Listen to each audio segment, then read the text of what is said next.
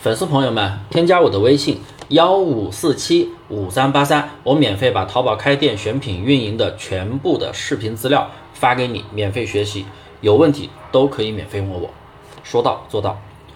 为什么你开的淘宝店没有流量呢？我推测你肯定是用的软件大量铺货，又或者用所谓的蓝海工具箱在选品，然后再去大量铺货。还有可能你就上了几个宝贝，十几个宝贝，然后就放着不管了。那这些操作肯定不会有流量。那他们上几百个、上几千个都没有流量，你上十几个更加不会有流量。运气好可能会出单，但出单的都是那种一单赚几块钱的宝贝，没有意义。我们呀，先搞清楚淘宝店进流量的逻辑是什么，那就是店铺它必须要有权重，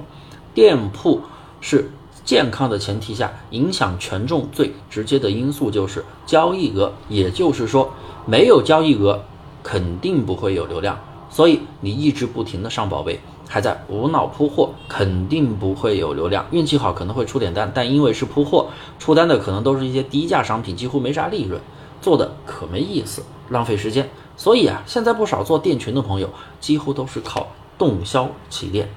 它的原理就是让你店铺所有的宝贝都有销量，既保证了店铺动销率的百分之百，又保证你店铺有了交易额，所以店铺能很快进流量甚至起店。但是做过的朋友都清楚，这个方法是非常容易死店的，肯定不适合新手去做，连老司机都把控不好，动不动就四十八分封店，何况你一个新手呢？所以啊，对于新手朋友来说，做淘宝一件代发真的需要深耕基础，先把选品做好，一定要选竞争环境小的潜力款宝贝。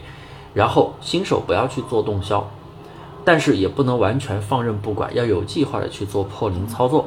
然后让店铺有了交易额，它的权重才会涨嘛。具体怎么选潜力款宝贝，如何破零，下节课我会给大家详细讲解。